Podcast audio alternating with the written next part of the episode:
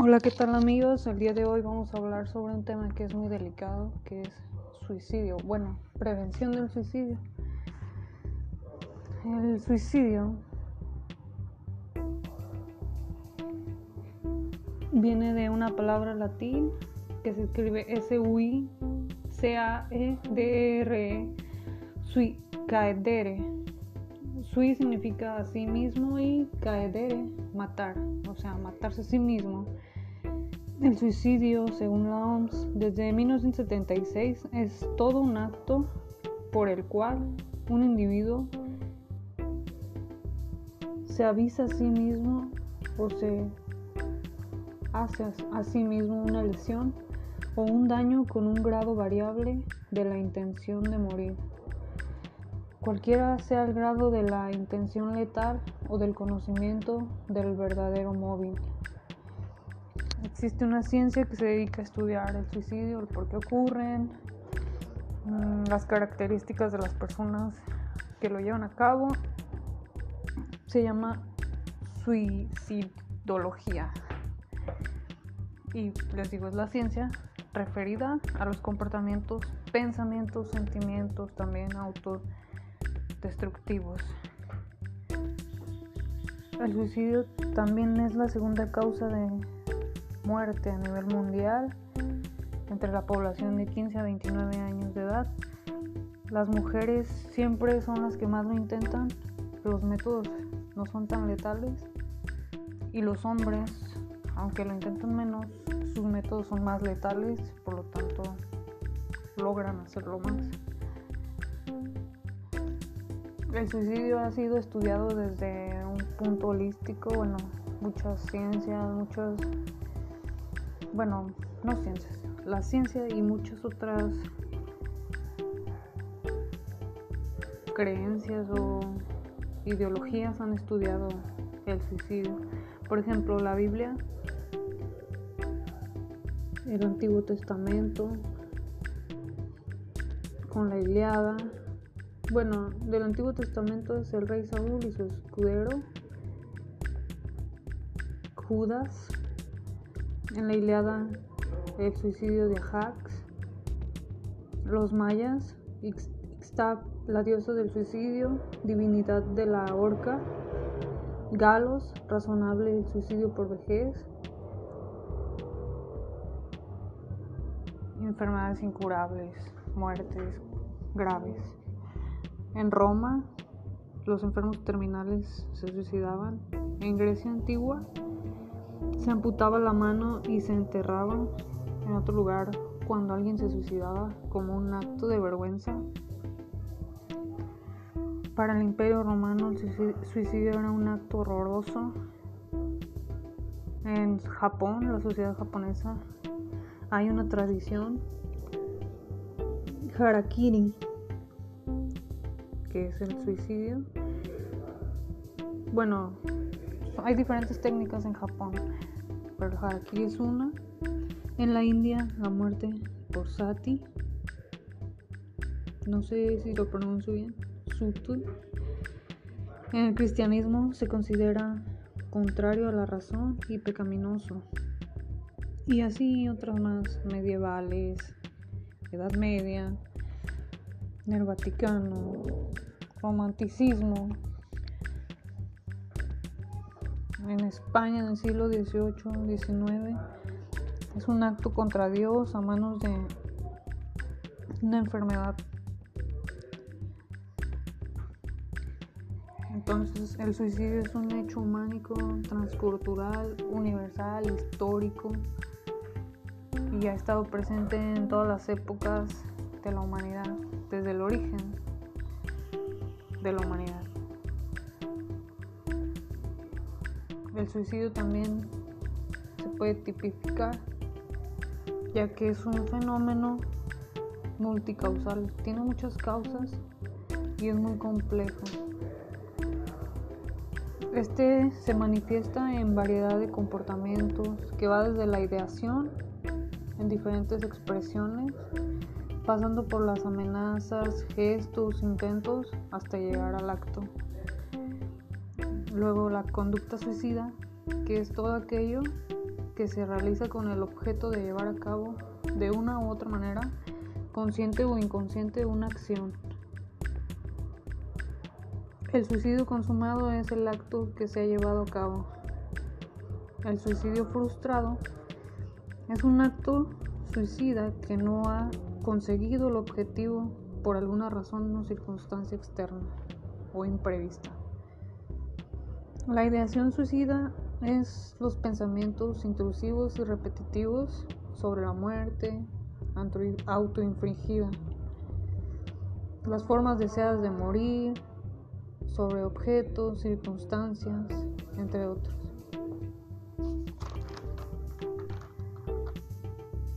La amenaza de suicidio pues es cuando la persona lo, piensa hacer y amenaza o dar a entender las palabras sobre una acción que se realizará. Un gesto suicida es dar a entender con actos que suelen tener algún simbolismo sobre una acción suicida que se realizará. Puede ser aquí entre el cutting y las autolesiones. En psicología hay un, hay un autor, psicólogo, que estudia la tipología del suicidio. Él se llama Durkheim y él habla sobre, sobre los factores sociales que influyen en el suicidio. Y los factores son los siguientes. Él describe el suicidio en cinco, en cuatro tipos, perdón, cuatro tipos. El primero es el suicidio egoísta, el segundo el suicidio anómico, el tercero es el suicidio altruista y el cuarto el suicidio fatalista. El primero, el egoísta, es un trastorno en la integración en la colectividad social y un exceso de individualización de la persona. Se procede siempre que se da una desintegración de las estructuras sociales para integración social, se alejan y sienten, se sienten relegados. La persona que se suicida mediante en esta clasificación de suicidio egoísta es una persona que se aleja de la sociedad y empieza a hacerse más individual. Hagan de cuenta que la persona se siente que no forma parte de la sociedad, que está desintegrado. Y entonces se alejan y ellos mismos se sienten relegados de la sociedad y por tal motivo lo hacen. Eso es una distorsión cognitiva, ya sea por la historia de vida que tiene cada paciente, cada persona. A veces todos en algún momento nos sentimos relegados o que nos alejan o, que nosotros mismos nos alejamos. Pero el hecho de ya que eso te cause un problema enorme como para pensar suicidarte es de tener mucho cuidado. Entonces si alguien se ha sentido así o piensa en estas cosas, puede buscar ayuda psicológica. La ayuda psicológica básicamente es intentar de que veas las formas de otro modo, te dan otras alternativas. La idea que tú tienes del suicidio y de hacerte daño no es la única opción que tienes para solucionar tus problemas. Existen más soluciones y el psicólogo o la psicóloga te las enseña, te hace verlas y, y tú pues al irlas viendo se van disminuyendo esas, esa ideación, esos pensamientos suicidas. El suicidio anómico depende de un fallo o dislocación de los valores sociales que lleva a una desorientación individual y a un sentimiento de falta de significación en la vida. Esto es básicamente eso. Los valores aquí en psicología vienen siendo como lo que, lo que te impulsa a seguir adelante, lo que, lo que te hace seguir, lo, lo que te motiva.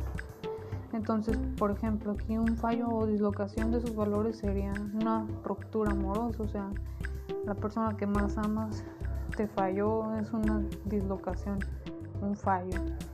y eso lleva a una desorientación individual, o sea, no saber qué hacer consigo mismo, con su vida, una separación también, una crisis financiera, una pérdida de un, de un ser querido, importante. Igual, como en el anterior,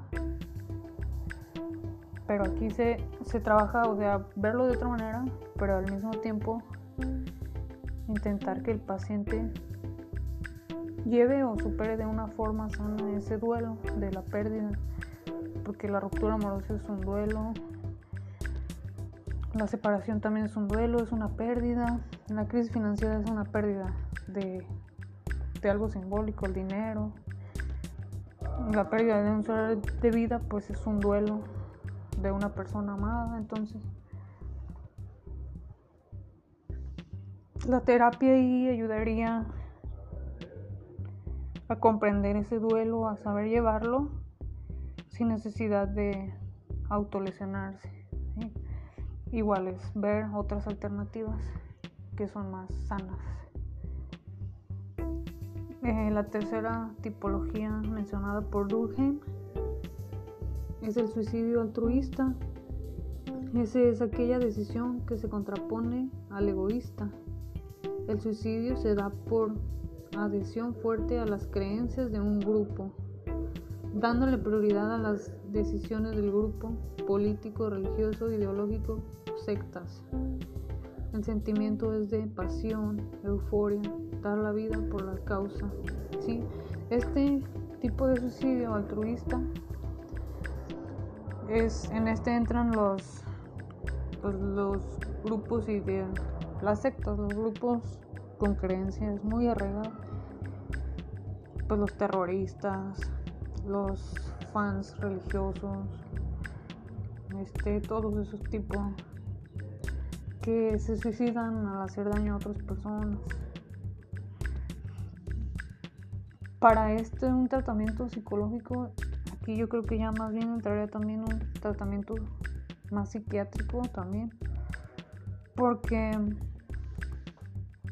o sea, en una parte, aquí hay una disonancia, en una parte es como un suicidio, me mato para ayudar a mi grupo, pero puedo afectar a otros grupos, entonces estás perjudicando una parte y más aparte también haciéndote daño a ti mismo. Este sí es algo como más complicado. Sin embargo, pues todo ideación suicida se puede trabajar. Este, a lo mejor para atender esto sería como una especialidad más específica para trabajar bien ese tipo de creencias porque son muy arraigadas. O sea, una religión es como si alguien te quisiera cambiar de religión. como si alguien te quisiera cambiar de religión y te empieza como a dar otras alternativas, va a ser muy complicado a menos que tú quieras. Si, no, si tú no quieres o no tienes la voluntad, pues va a ser muy complicado. La cuarta tipología es el suicidio fatalista. En este, este más bien se da por el cambio de normas que regulan la conducta humana. Afecta a aquellas personas que no aceptan las normas y se sienten reprimidas por sus sentimientos, pasiones y limitados en sus futuros. Es como un suicidio fatalista, puede ser por frustración de no controlar las normas, personas que sienten que siempre han sido atacadas puede ser un ejemplo como pues los tiroteos en Estados Unidos, ¿no? Muchos llegan también, matan a otros, puede ser por como altruista, mata a otros pensando que, que están haciendo bien por su raza, pero fatalista es como cuando pues los matan y los se matan a ellos mismos porque no pudieron controlar a lo mejor como el bullying al que estaban expuestos todo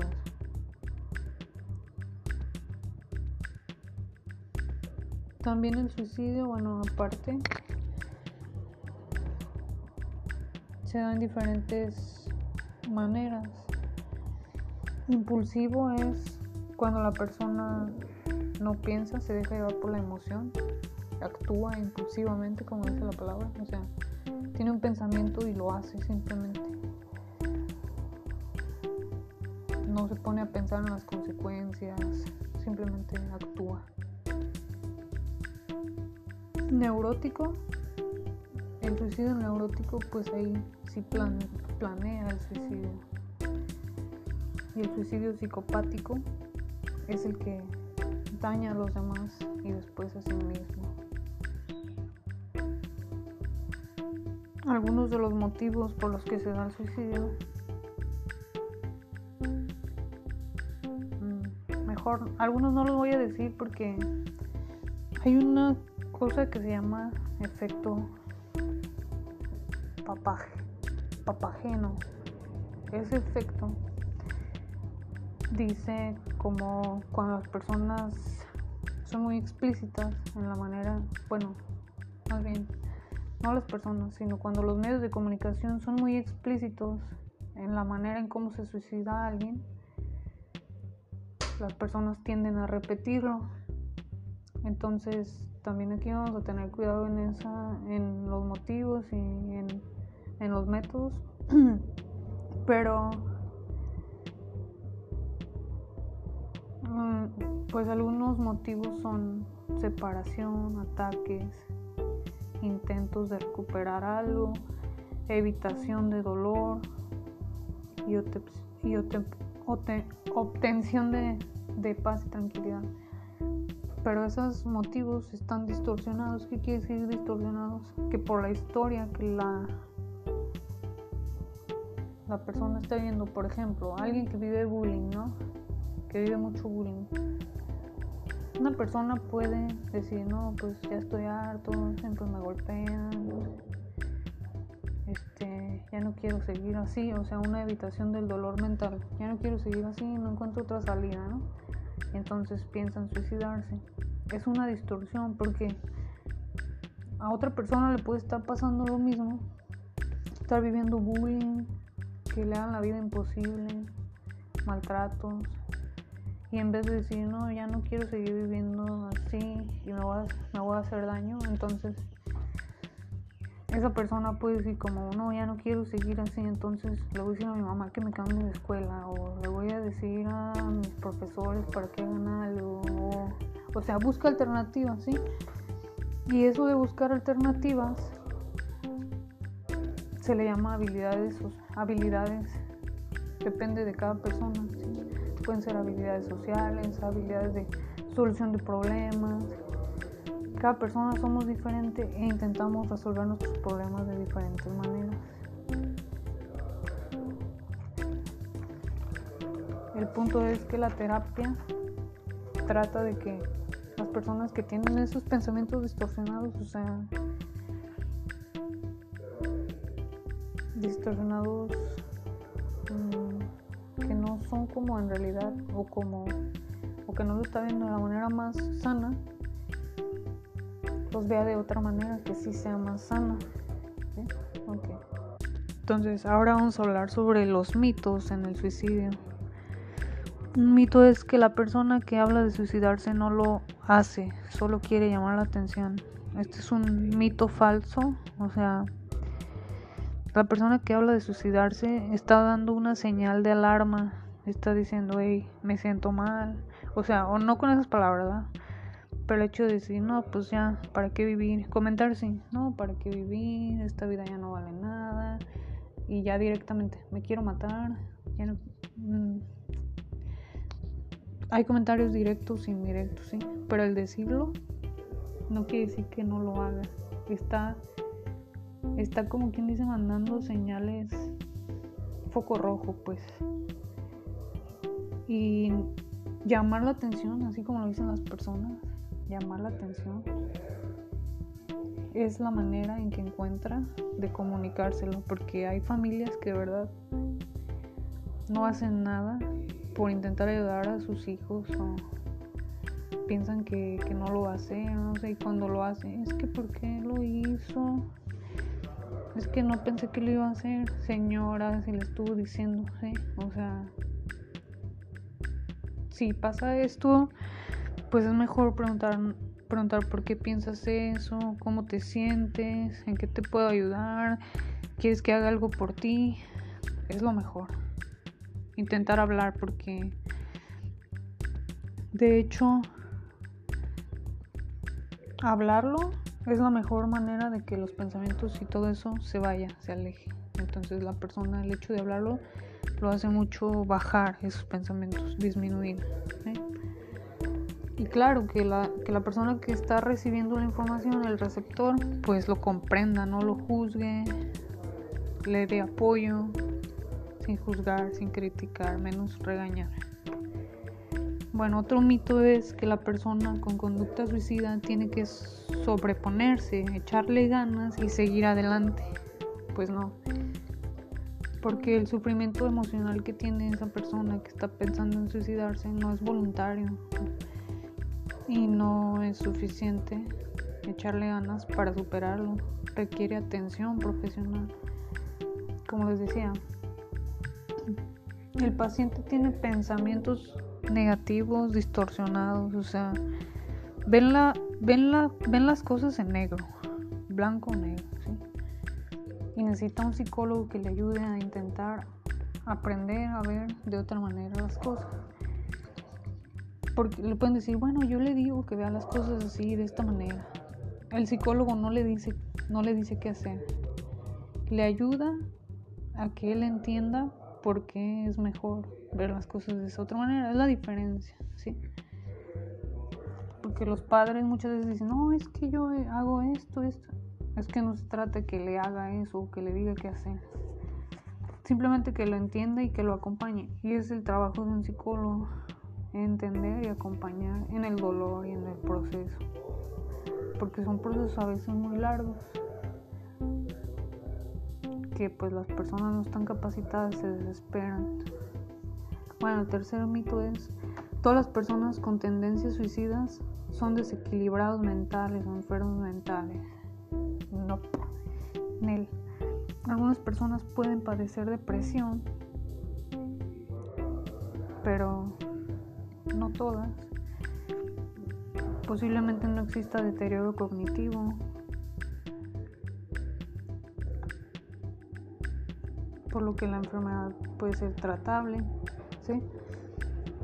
Aunque la persona tenga depresión severa, una depresión muy fuerte, puede salir de, los pensamientos suicidas siempre y cuando lleve una terapia, vaya todo, todas sus terapias, su seguimiento. Y el hecho eso de que, de que tenga o esté desequilibrado mental o una enfermedad mental, muchas personas ni siquiera tienen una enfermedad mental y lo hacen. ¿Por qué? Por impulso. O sea, en algún momento se enojan y lo pueden hacer. ¿sí? Entonces, no tiene que ver.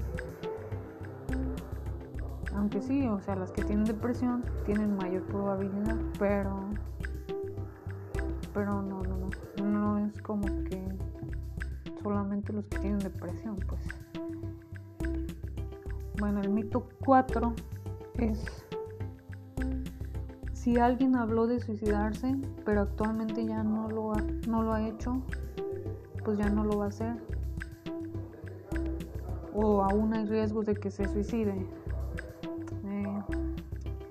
Si alguien habló de suicidarse, es probable que tenga la misma idea.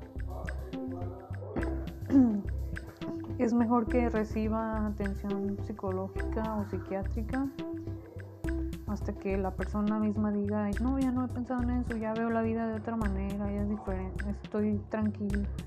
La misma persona es la que dice, porque uno no puede decir, ah, se ve bien, ya no, de seguro ya no está pensando en suicidarse. Hemos sabido casos de muchas personas que se ven bien, felices, como si nada y se terminan suicidando, ¿sí?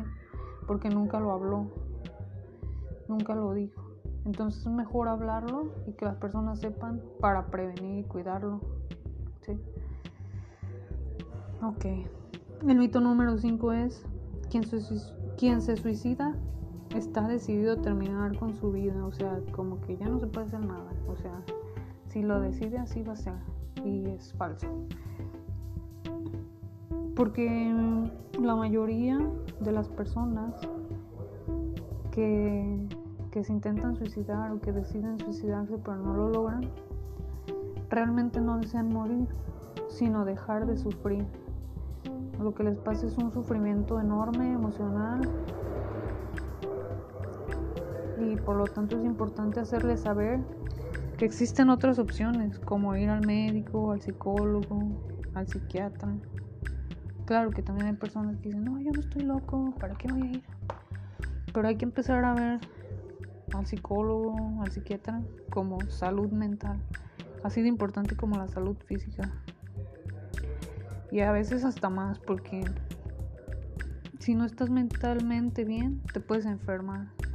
Pero más adelante haré otro podcast sobre eso.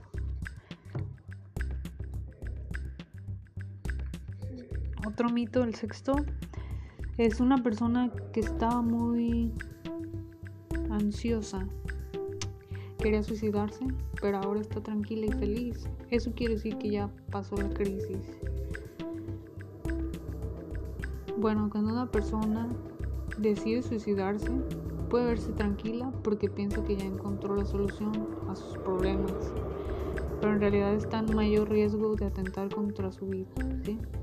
Entonces hay que tener cuidado, es lo mismo, o sea, si una persona intentó suicidarse, no lo logró, pero ustedes ya la ven tranquila o con pensamientos y ya tranquila, mejor es estar alerta, llevarla al psicólogo, al psiquiatra, porque a veces ellos tienen idea como, bueno, ya la idea equivocada, ¿verdad? De que así van a solucionar sus problemas, porque pues siempre hay otra solución más sana, pero las personas se cansan. Eso se le llama indefensión aprendida. Cuando una persona se cansa de intentar, intentar, intentar resolver un problema y no puede. Pero no puede porque no tiene la habilidad y porque nada más las herramientas que tiene son lo que conoce. Pero cuando empieza a ir al psicólogo, conoce más allá de lo que él ya sabía. Empieza a ver otras alternativas. Es como si cuando alguien no va al psicólogo y tiene problemas, es como si te pones en un campo abierto y nada más ves lo último que hay, este, a lo mejor una montaña pero crees que ya atrás de esa montaña ya no hay nada más. Sin embargo, ir al psicólogo es como seguir caminando y ves que atrás de esa montaña puede haber más cosas como más paisaje, a lo mejor un lago, más herramientas y soluciones. Y cuando alguien piensa en suicidarse es porque cree que ya no hay más soluciones, pero siempre las hay. Entonces, hay que ir al psicólogo, al psiquiatra. Otro mito es que las personas con tendencias suicidas son impulsivas y no se puede hacer nada para detenerlas.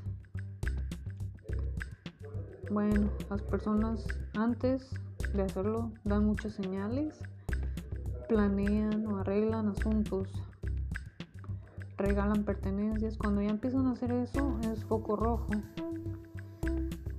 Arreglan asuntos que antes ni al caso, cosas que, ay, ¿por qué hacen eso? Regala pertenencias, se despide de personas, empieza a hacer testamentos, escriben notas.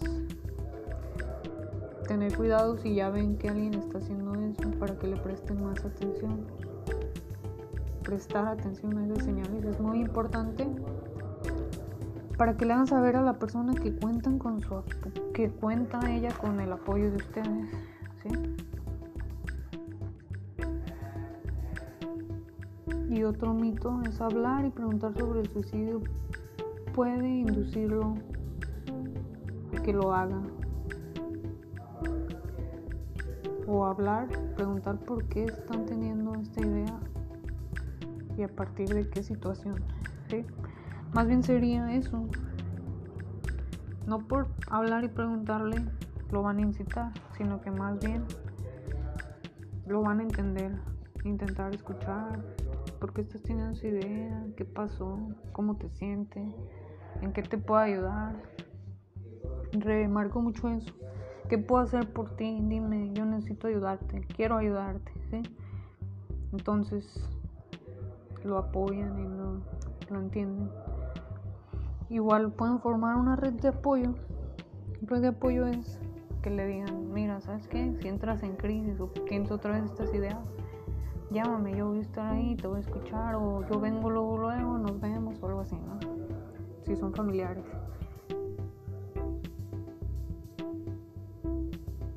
Otro mito es que el suicidio es impulsivo, pero no, porque este se ha ido planeando con el tiempo, en la mayoría de las veces. Otra idea, otro mito es que el suicidio es que las personas que lo hacen son muy cobardes o muy valientes. Ni son cobardes ni son valientes. Simplemente son personas que están cansadas de intentar lidiar con su dolor psíquico. Y la única salida que ven es esa. Pero les digo,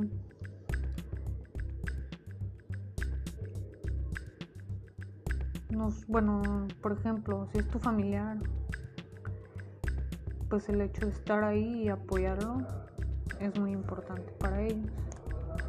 No juzgar, no juzgar. Un paréntesis, ahorita dije que era el, eh, antes dije que era el efecto papageno y no, era el efecto Werther. El efecto Werther es eso, que los medios de comunicación cuando explican cuál es el método que se utiliza para suicidarse una persona, por ejemplo, un artista, cuando los medios de comunicación son polémica, muchos fans o las personas, muchas personas repiten el tipo de suicidio como lo cometió pues la persona admirada, Ese es el efecto verte y el efecto papagena es otro es lo contrario o sea cuando cuando una persona se intenta suicidar y alguien más lo detiene o, o ayuda para que no suceda haciéndole ver las cosas de diferente manera. Ese sería el efecto papageno lo contrario al efecto Verten. Mm, el efecto papagena sucedió con un libro,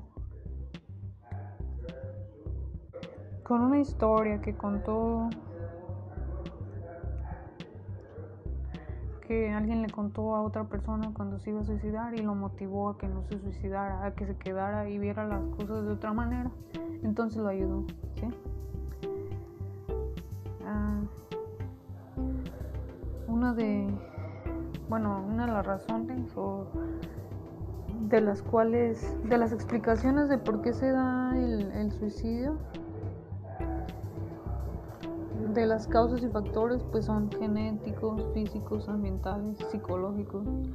Genéticos, pues heredar enfermedades mentales o, sí, genes que, que se transmiten otras enfermedades mentales. Si un familiar se suicidó, es muy probable que otra persona familiar lo repita. Por eso hay que tener cuidado. También si un amigo cercano lo hace, también cuidado con los compañeros, con los amigos, porque puede suceder el efecto verte En causas factores físicos, pues un desequilibrio en neurotransmisores del cerebro, depresión, trastorno bipolar, ansiedad.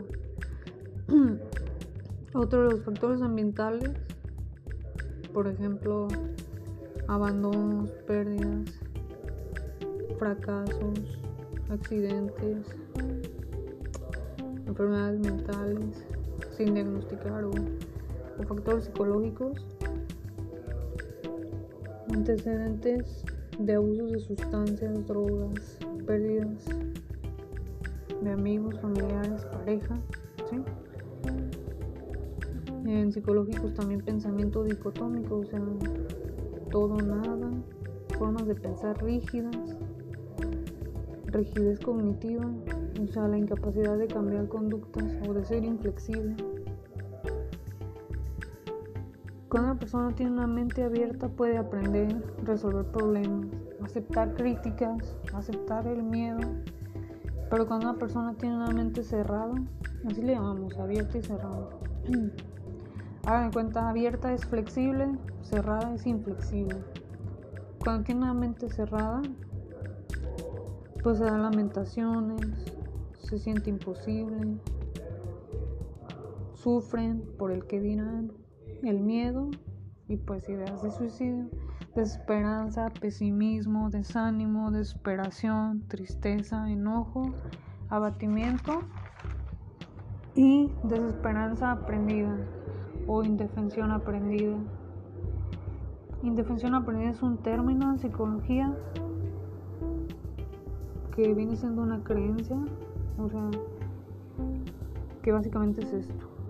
No importa lo que haga, voy a fracasar. Digo, la persona, un suicida normalmente ya tiene indefensión aprendida. ¿Qué quiere decir? Que es una creencia central. No importa lo que haga, voy a fracasar. Siempre va a estar este sufrimiento, nunca lo voy a superar.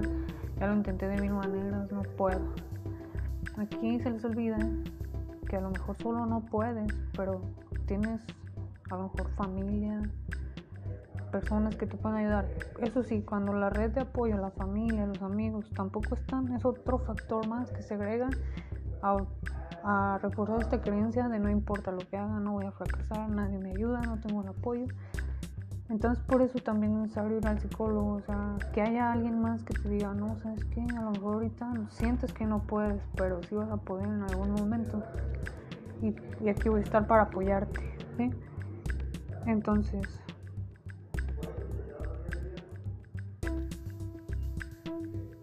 la indefensión aprendida, básicamente con una metáfora, una historia de una metáfora, es así. Bueno, una vez en un circo tenía un elefante desde bebé. Ese elefante, cuando estaba bebé, miraba a los demás animales que sí podían estar algunos sueltos, pues los más, los menos agresivos, ¿verdad? Estaban sueltos, jugaban, se divertían y el elefante estaba amarrado. Lo tenían amarrado con una pues con la cadena que amarra a los elefantes, pero era pequeña, apenas era para el elefante bebé. Entonces el elefante bebé intentaba zafarse todos los días y así durante, digamos, una semana. Y no podía. La segunda semana seguía y así. Un mes, dos meses, tres meses. Lo intentó durante mucho tiempo. Entonces el elefante se dio cuenta que no podía. Siguió creciendo y lo intentaba, pero llegó un punto en el que él dijo, no importa lo que haga, voy a fracasar, ya no puedo más. Entonces el elefante dejó de intentarlo. Lo curioso aquí es que el elefante ya creció y está enorme, pesa toneladas y sigue amarrado con la misma cuerda de cuando era bebé. Entonces, el elefante ya ni siquiera lo intenta. Porque un día se dijo, no importa lo que haga, voy a fracasar. Nunca más lo intentó. Todas las personas que lo miraban sabían que se podía zafar que si hacía un pequeño esfuerzo una vez más se iba a zafar y iba a quedar libre y pobre de las personas que estuvieran ahí. Sin embargo, el elefante lo que hizo fue aprender indefensión aprendida. Es decir, de tanto que lo intentó antes y no pudo porque no tenía las habilidades o las herramientas, el tamaño, la edad, no sé, el peso. Se rindió y nunca más creyó en él y dijo que no iba a poder. Entonces ahora sí de grande piensa que no puede, aunque todos sabemos que sí puede. Que sí va a poder. Esto mismo pasa con las personas que tienen ideas suicidas, o sea, les duele mucho estar como en esa situación del elefante, haberlo intentado muchas veces antes de diferentes maneras y no haber podido zafarse. Sin embargo, ya pasó mucho tiempo o a lo mejor están ahorita viviendo eso, pero va a llegar un momento en que puedan hacerlo, sin embargo ya no lo, ya no lo intentan.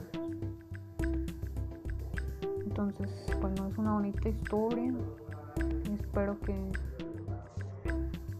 que ayudemos como sociedad a las personas que tienen este problema, que se sienten mal, escuchándolas, apoyándolas, eh, sin juzgarlas, abrazándolos, diciéndoles que los queremos, que sabemos que se sienten mal, que incluso aunque sientan que ya no pueden, con ayuda, en algún momento van a poder. No dejemos que que pase más esto.